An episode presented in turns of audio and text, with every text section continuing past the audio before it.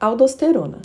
A aldosterona é super importante para a nossa regulação do volume sanguíneo e da nossa pressão arterial, e ela é produzida da seguinte forma: o fígado produz angiotensinogênio, que sofre a ação de uma enzima produzida lá nos rins chamada renina.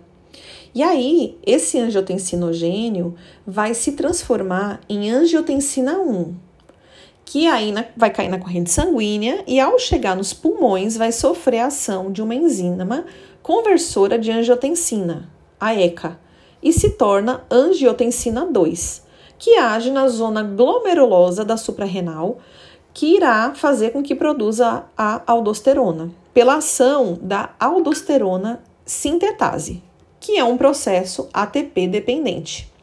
Sua ação como mineralocorticoide faz com que aconteça um aumento na absorção de sódio, aumento na excreção de potássio e hidrogênio.